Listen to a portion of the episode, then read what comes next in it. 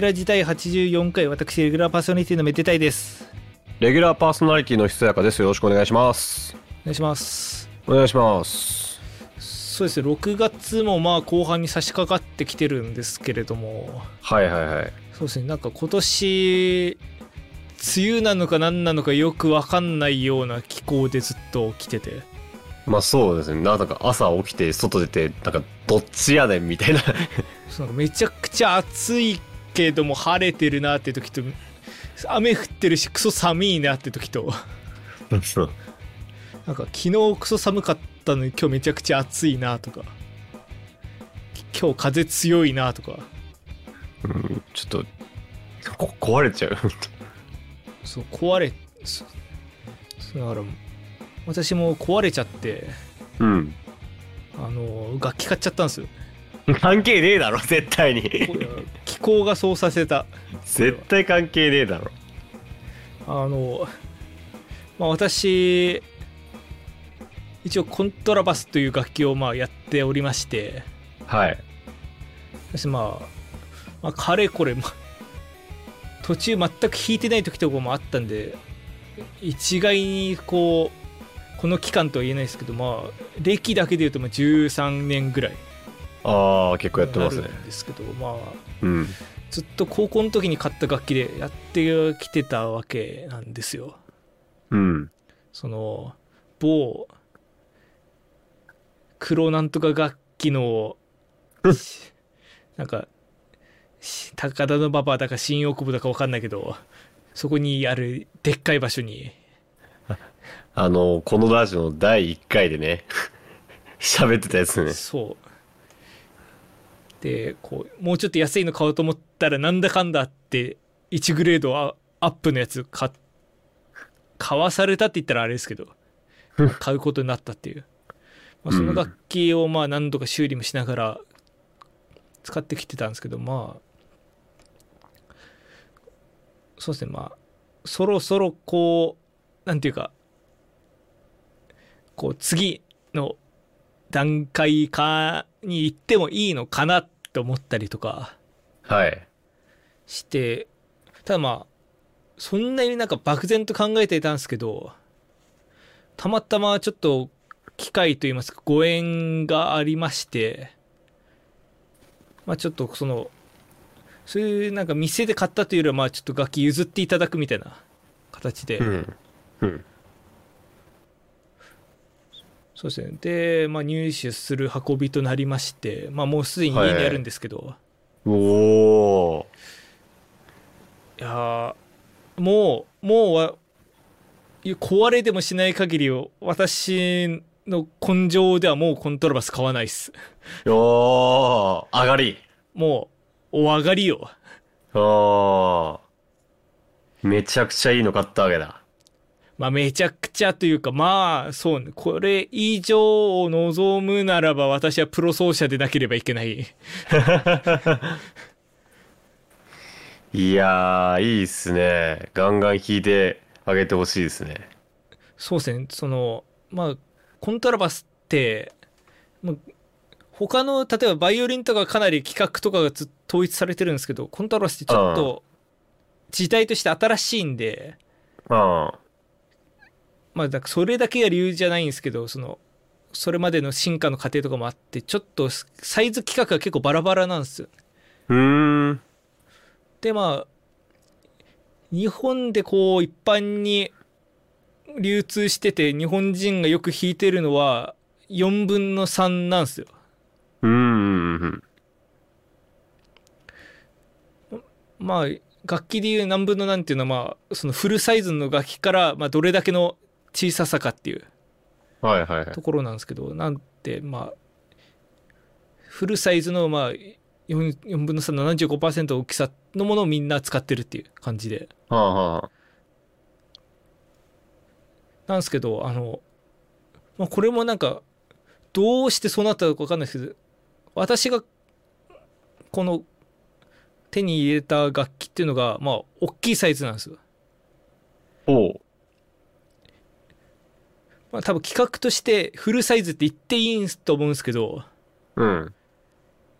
サイズとしては8分の7なんですよ8分の7。あ、まあじゃあ、厳密に言えばフルじゃないけど、いやでも、これがフルとされてるんですよはあ、はあはあはだからもう4分の4っていうのが多分厳密な4分の4はほぼなくて今もあ、ああ。うまあ一般的にもうフルだし4分の4って扱われてるものもはほとんどは8分の7でうんうん。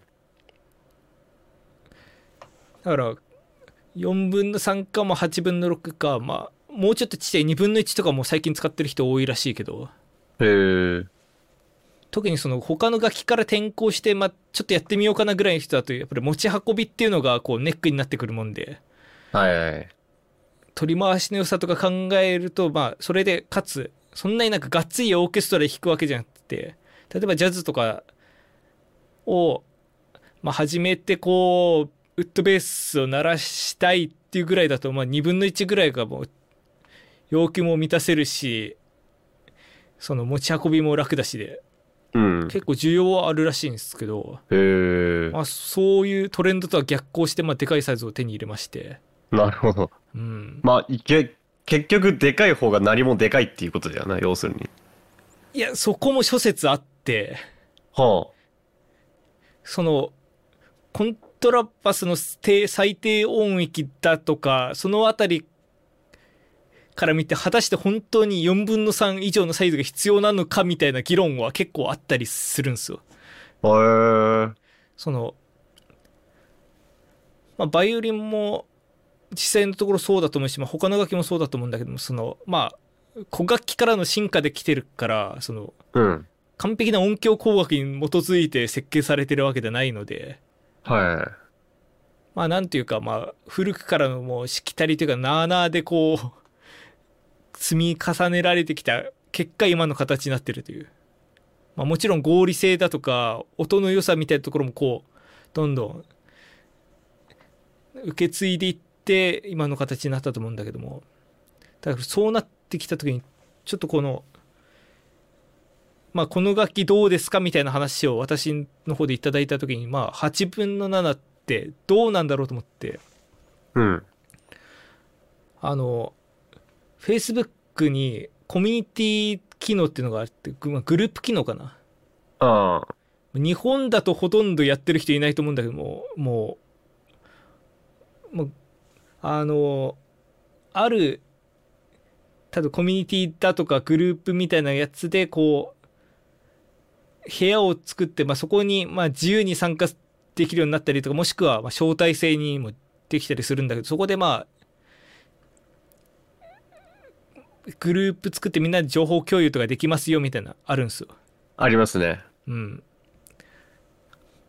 でも日本だとほぼやってる人いないって言ったのはそこで私はそのコントラバスのコミュニティみたいなのちょっと覗いてみたんですけどそれはまあ英語圏のやつでほだから英語で書かれてるのバーって見てたんですけど、まあ、そこでう。はい。情報収集してたらその、まあ、4分の3対8分の7どっちがいいみたいなトピックがあってああ。で、まあ、まさに私みたいな感じでこう、まあ、今これから楽器を買いたいんだけど4分の3と8分の7があってまあどっちにししようか悩んでると。でそこに結構もうなんか40とか50ぐらいのコメントがついてて結構白熱した議論になって議論が？うん、はいはいはい。いやもうなんかははなんか4分の3より大きいサイズ8分の7とか4分の4とかはもうもはや現代に必要ないと なんかもういまだに8分の7なんか使ってるのはドイツのプロオケだけだみたいな まあそこをいそういう場所以外はもう8 4分の3で出る音も演奏も全て事足りてるから不要だっていう人もいればうん。まあやっぱりこうササイズが大きい分その低音の鳴りもいいしまあそのもし人間に聞こえないような音域の音だったとしてもその不可調音域をないがしろにはできないというような。話もあったり結構結局結論も出てなかったんですけど。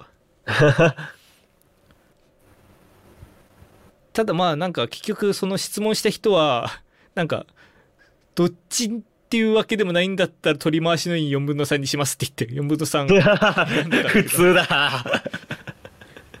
でも当たりそりゃそうだよなと思って。あのたまに聞くじゃないですかその たまに聞くじゃないですかってコントラバス界隈だけかなのかもしんないけど。その、まあ、日本人は体格が小さいから4分の3選びがちでただなんか外国の人はでかいからもうフルサイズのやつ弾いてますよみたいな。あなんか楽器界隈でよく聞く話だよね。手の大きさがうんぬんとか。ただまあそのみんながみんなでかいわけじゃないじゃないですか向こうの人だってそりゃ。まあね。だしでかい人がわざわざ楽器奏者に来るのもうそんなに多分まあ日本人でそれはでかい人は多いだろうけどまあでかい人だったらスポーツやったりだとかもするだろうし。うん。ただまあ体格的にはなそんなになんかそこまで言うほどの差はないんじゃないかみたいなの思ったり。うん手がでかいっつったってねかのラフマニノフなんか当時のロシア人の中でもめちゃくちゃな手のでかさでうん。その当人以外その楽器弾けなかったとかっていう話もありますからね。そうね。うん。だからそういう意味でもその国だとか人種だとかっていう差よりもやっぱり結局のところまあ当人同士のなんか特性みたいな話になってきてしまうので。まあ4分の3は世間的に国の内外問わず広く使われていて8分の7が結構少ないっていうのはまあ事実っぽいんだけどもまあ私は逆張りオタクなんでまあいいかなと思って。だし実際最近あんまり外に持ち運んだりもしてないからまあいいかと思ってすまあ 購入というかいただく譲っていただくことになったっていう感じですね。そういうことね。ちなみに前の楽器はどこにあるんでしたっけ？前の楽器も家にありますね。うんあのおかしいぞ。あの私一応なんかなんか詳細に言うつもりはないんですけどまあなんか一般的なこう20代独身男性が住むぐらいの家もしもしくはそれより狭いぐらいの 家に住んでおりまして。はい。今ひ部屋がパンクしてますね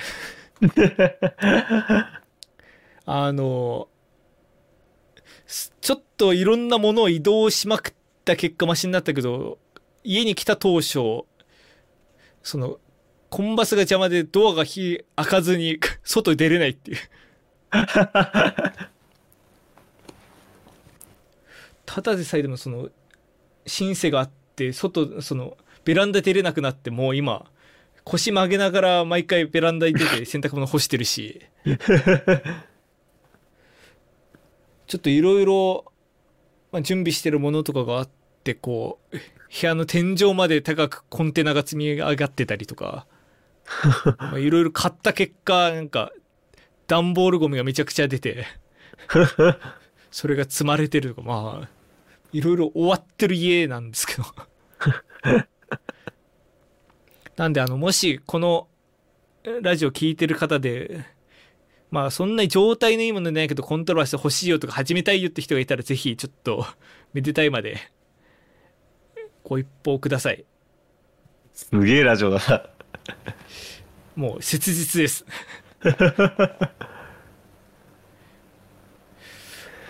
まあコントラバスをかまあとにかくいいコントラバスを買ったということで。ねおめでとうございます。いや何言ってるんですか。はい？見ましたよ。え？ひ岡さんも買ったじゃないですか。あれ？あらら。ツイッターで。あその話しちゃいます。その話でもうコントラバスの話これ以上ないんだから。もうこれで1回分でいいじゃん。いやあの結局コントラストなんかもともとあったやつのアップグレード版を買ったに過ぎないからそのなんかサイズとかなんとかそういうとこしか話すことがないんです。よ、まあね。もう新規購入があるじゃないですか。グロッケンね。グロッケンシュピール。グロッケンシュピール。今私家にビブラフォンとグロッケンシュピールがあります。もう完全にオケの楽屋なんだよな。いやちょっとやっちゃいましたねまあそもそもグロッケンってどういう楽器なんですか？はい。グロッケンというのはですねまあ鉄筋の一種ですね、うん。まあ鍵盤打楽打楽器ですと。はいはいはい。で、えー私がやっていたビブラフォンっていうのはまあ音盤がちょっと大きめで。うん。そうですね。だいたいまあ56センチくらいの横幅にだいたい20センチぐらいの縦幅みたいな感じの音盤がこう並んでるわけなんですけどもはいはいはい。グロッケンっていうのはもうちょっと小さくて。うん。でなんかキンキン音が鳴る感じのえー、もっとすごいもうちょっとミニマムな感じのする音がする、えー、鉄筋。まあ違う種類の鉄筋ですね。はいはいはい。まあグロッケンシュピールグロッケンって言ったりもするんですけど、まあ、グロッケンって呼び方とグロッケンシュピールって呼び方があるんですけど、まあグロッケンシュピールって言った言ったら、まあ、大体コンサート用の鉄筋。はいはいはい。でまあ種類もいろいろあってマーチング用にこう手で持って叩くベルリラと呼ばれるものもまあグロッケンの一種に。そういうのもあるんですね。はい。意外と小学校の時とかにマーチングでベルリラやってたっていう人はいる。そもそも私の周りにマーチングやってる人がいないんでちょっと何とも言えないんですけど。あそうなんですね。そういうの聞いたことあるんで。はあ、はあはあ、でまあ現実を俺もマーチングやってた時にベルリラの担当は人はいたし。でまあえー、グロッケンはまあ大型のものではあるのもあるんですけど基本的にはダンパーはない。いわゆる音音を鳴らしたらもう鳴らしっぱなし。なるそういう複雑な機構とかは、まあ、そもそもないと。そう。まあでも中にはあるものもある。うん。で子供用のね鉄筋なら結構うなんかおもちゃで売ってたりすると思うんだけど。あの色がついてるやつとかですね。色がついてるやつ。あれをちょっとちゃんとした感じって言えば一番わかりやすい。そういう意味では割とそのおもちゃのやつも、まあ、鉄筋グロッケンの一種とするならば触れたことある人は多いのかもしれないですねそうそうそう。なんかビブラフォンよりはイメージつきやすいのかなっていう音も馴染みあるかなっていう感じですね。今だとフューチャー可愛いフューチャーベースとかにグロッケンは多用されていますし。おお打ち込みとはいえ。打ち込みとはいえね。まあ世の中には結構溢れてる音なのかなと思います。でまあ買った理由としてね、そこが一番聞きたいんですよええ。いやそのまあ私作曲をしてますと。はい。まあ最近ちょっとしてるかはさておき。まあしてるって言えばしてるんですよ。その DTM やってますと。うん。あと DTM ってグロッケンっていうのはまあよく使うわけですよ。はいはいはいでもやっぱ私は打楽器奏者なわけであって。まあ、DTMer である前に打楽器奏者であると。そう、打楽器奏者なんですよ、もともと。で、DTM ね、なかなかこう、すごい人たちがいっぱいいて、はい。自分のね、強みが、ない、ない、だわ。ちょっと雲行き怪しくなってきたぞ まあでもそんな中でやっぱりその DTM の中でもその鍵盤打楽器がとうまい存在でそがある程度できるっていう存在は希少なはずで。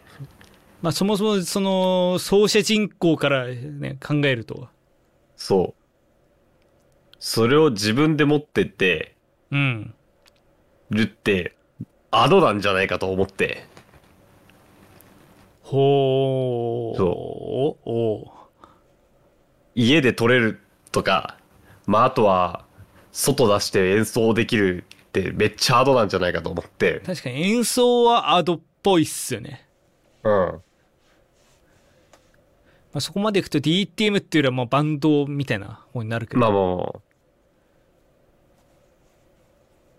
と思っていつか買いたいいつか買いたいと思ってたんだけどいやもうちょっといよいよ買おうってなりまして。ついに。そう。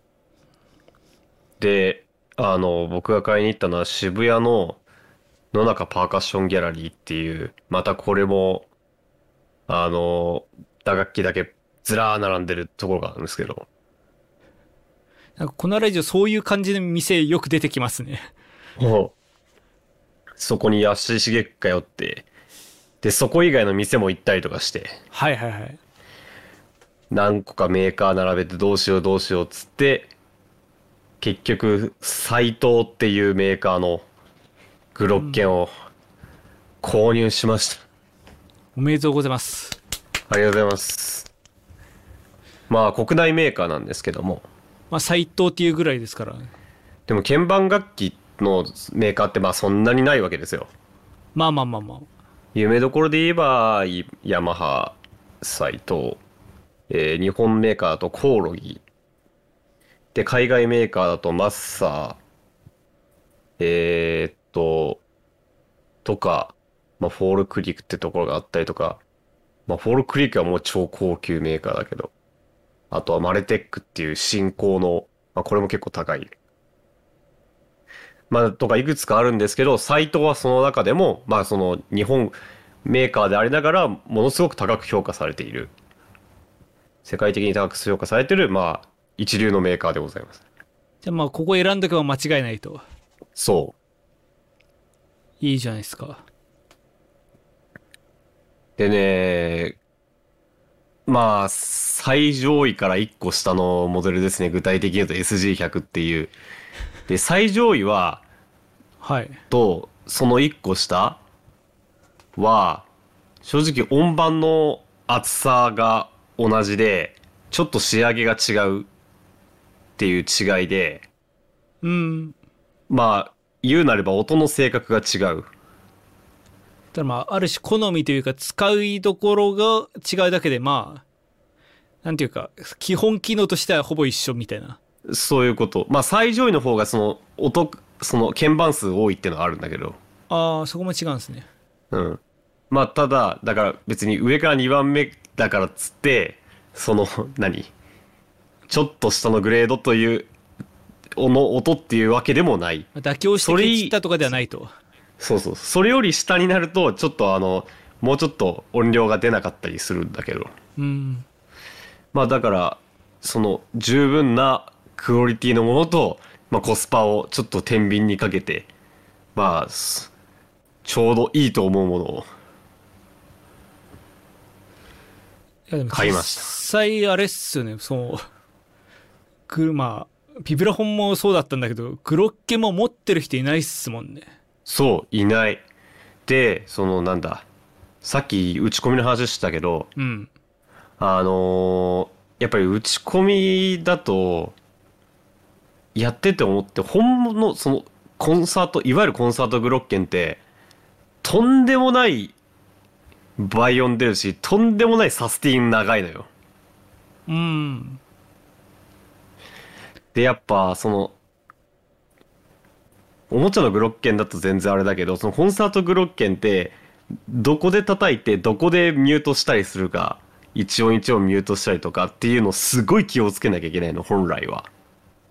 まあそれだけこう伸びるしもう倍音もかなり出るからそうそうそうそうそう。でもそれをまああえて抑えないっていう手もあるし、一個一個わざわざ抑えるって手もある。だからそれも表現したいこと次第っていうそう。だそれがね、できないんだよ、打ち込みでは。まあ多少そのなんていうかサスティンしてるしてないぐらいは選べるかもだけども結局録音したやつを加工してこう並べてるだけですからねそう。なんかそこが不満に思うこともあって、で、それができる、そこも考えて、やれる、DTM やれる、で、それ実際に叩けるのって、ほぼいないんじゃないかなと思って。まあそうですね他例えばギターとかそれこそ、ね、こう打ち込みもする人もいるけどもまあほとんどこう自分で弾いて録音したりとかそういう人の方が多いでしょうし、うん。まあそそれはまあ打ち込みではできない表現だったりもあるし、まあ、よりなんかう一個一個打ち込んだりするよりは弾いちゃった方が早いとかそういうのもあるだろうしで。まあそういうことをまあビブラフォンないしはグロッケンでもうん。やってるって感じですもんね。そうそうそう、やりたいなと思って買って、で、買ったその日にね、うんあの、まあ、まあ、家届いて、はい。その日にすぐ家で開けて、おおで、自分のオケ時代の レパートリーを何個か、ちょっと試しで弾いてみて、まあいろいろありますもんね。うん。魔法弟子と、魔法弟子と、あれ、美女とや、違う、美女と野獣じゃなくて、眠れる森の美女。わかんないですけどなんか魔法ってし魔法使いの弟子とかってこうパッと弾いてみようと思ってすぐ弾けるもんなんですか？いや、正直弾けなかったね。ちょっと思い出すのに時間かかっちゃった思い出すのってか、思い出せるんだけど、あの、あの、完璧にはもう叩けないよ、まだ。まあまあそこも徐々にねそう、当時めちゃくちゃ練習したから、だから若干体が覚えてんだけど。なんかどこまで行ってんのかわかんないかなり鬼の形相でやってましたもんねちゃんね、難しいところね、マジで難しいから、あれ、本当に。なんかねこういろいろ睨みつけながらこうやってましたもんね やってた、やってた。うんいっちゃ難しいところ、今本当に練習しないとできない、まだ。多分逆に言うとそね例えば楽器とかやっ持ってたらあれじゃないですかなんか弾いてくださいよみたいな感じの時ってあるじゃないですかあるね。そういう時になんかそういうさらっと弾けると熱いっすよねああ、確かにね。でもあれちょっと、イメージと違うというか、うるさいから。確かに確かによよく考えてそういう鍵盤打楽器ってポーンポーンぐらいのそう。だから、だから、もうちょっと、もうちょっとちょうどいいやつ弾くよ、そういう時は。メロディーっぽい。確かにあの音ゲーとかやってていっちゃ難しい曲やってよとかって言われるのと一緒だからそうそうそうそうそう。それ一番難しいやってもいいけどそれやったら弾くじゃん だからこうね一般の人が「あこれ難しいね」っていうぐらいのところを弾くみたいなまあそう。難しいよ。いや、でも、だから、最初1音目を自分の部屋で鳴らした時めっちゃ笑っちゃったもんね。音綺麗すぎて。鳴ってるなんかつあのそこでちょっと聞きたいんですけど賃貸で鳴らせるんですか？あれってはい、あのーまあ、結論から言うと、もうその日から鳴らしてません。悲しいなもうちょっとこれはまずいと思って。まあ少なくとも夜は無理ですね。あの大昔ビビブラフォンがその家に来たっていう時にもなんかめちゃくちゃ貫通したみたいなこと言ってましたもんねはい。なんか、あの、有識者に何人か聞いたんですよ。うんグロ系買いますと。はいもうそしたらみんな口を揃えて、あの、貫通するんで気をつけてくださいって。もう有識者界隈では周知の事実だったと集中事実でした。グロッケン有識者界隈ってなんだよ。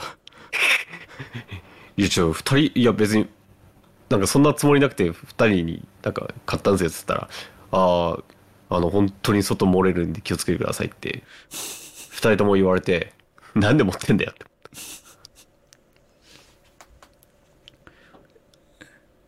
てことは周りに少なくとも何人かはもう持ってる人がいて強みをが強くなりきれてないってことですか？いやでもその中で誰よりもいいものを持ってる自信はある。なるほど。そうなんかちゃんとしてはいるけどそのなんか最上位機種ではないみたいな。新品で買ってるのが多分俺だけ。気がする。確かにそのぐらいの楽器を新品で買うってあ熱いっす。いろんな意味で熱いけどまあちょっとね録音もいいけどちょっと演奏機会をね与えてやりたい。まあそれこそまあそれなりに大変なんだろうけどビブラフォンよりよっぽど持ち運びしやすいですよね。あーなんかね最悪最悪でもないけどあの普通にその気になればカートに積んであのチャリじゃああの電車電車でも行けそうもうビブラフォン電車なんか乗せたら3倍ぐらい料金請求されそうだもん。3倍で聞きゃいいけどな。全部解体した状態でも3倍ぐらい取られそう。ああでもグロッケンはちょっと電車でまあまあちょっと20キロぐらいあるんできついくはあるんだけど。あのーちょっと電車でも移動できるんじゃないかっていう期待がししてるまあその演奏するに車必須ってなるとどうしてもハードルが上がるしね。うん。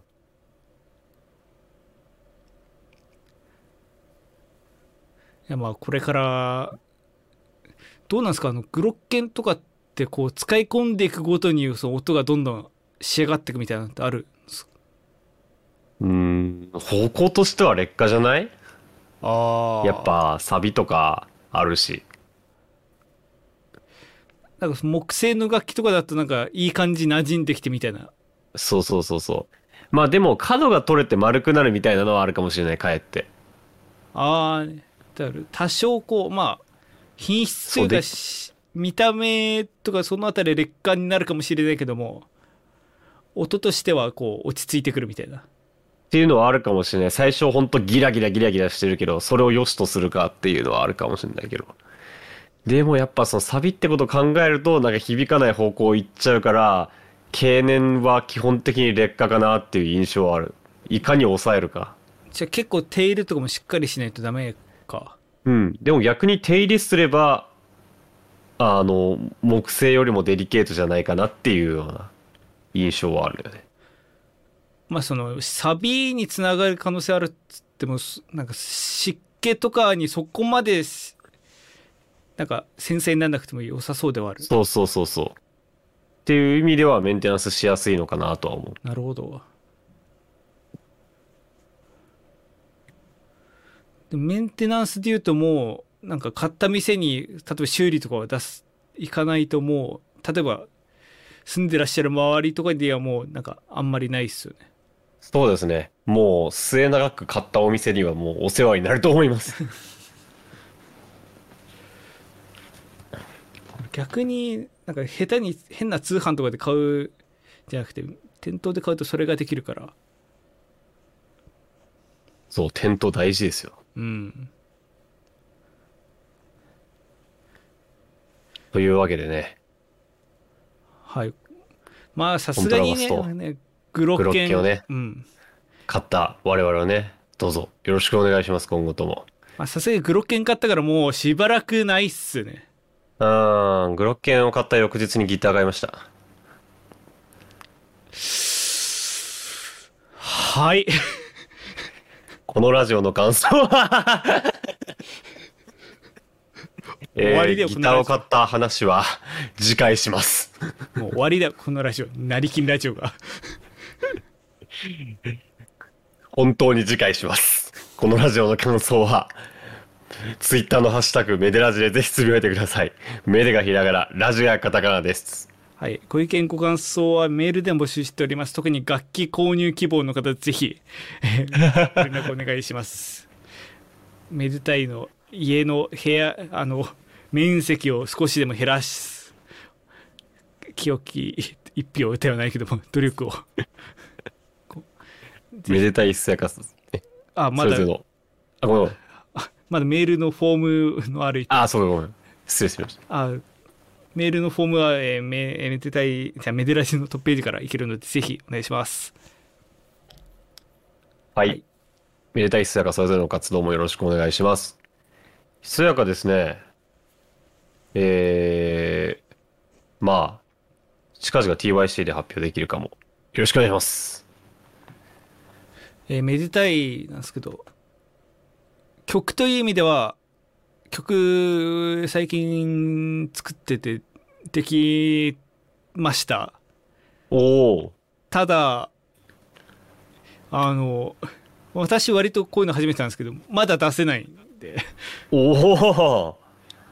まああのしかるべき時が来たら出そうと思いますがしかるべき時がいつになるのかは言えないです なるほど。わかりました。まああのしかるべき時が来たら、まあ、きフォーカスされるのは曲になるのかちょっと分かんないですけどはいあの ぜひえーあの気長に待っていただけると嬉しいですはい。ギター買っちゃっ あのコントラバス買いましたグロッケン買いましたでこのラジオはいいんですよギターまで買ったらもう、うんカツカレどうしようー牛丼 パフェみたいなた。どうしよう。はい。というわけで次回をお楽しみに。で、今回の曲なんですけど、まあ、新曲はないので、えー、割と最近の曲なんですけど、えー、高峰伊織さんのアルバム、ハッピータイニーシティから、えー、またね、ポストルードっていう曲をお送りします。これ、僕が編曲した曲なんですけど、グロッケンが出てくるんですよね。僕これ作ってて欲しいなって思ったんですよ。じゃあある意味元凶というか。そう。結構グロッケンが前に出て前に出てくるっていうか結構重要なポジションにある曲で。はいはい。でこれやってる時にあーなんか自分で叩けたら口コミで十分いい音出てるんだけどいいオケ音源使ってるんで自分で叩けた方がいいなって思ってそれの気持ちがどんどんどんどん膨らんでて購入につながったというまあ裏話でございます。ある意味ルーツみたいなはい。まあいい曲です。ぜひ聴いてください。はいではこの曲を聴きながらお別れとなります今回もご視聴いただきありがとうございましたここまでの相手は私めでたいとひとやかがお送りいたしました。ありがとうございましたありがとうございました。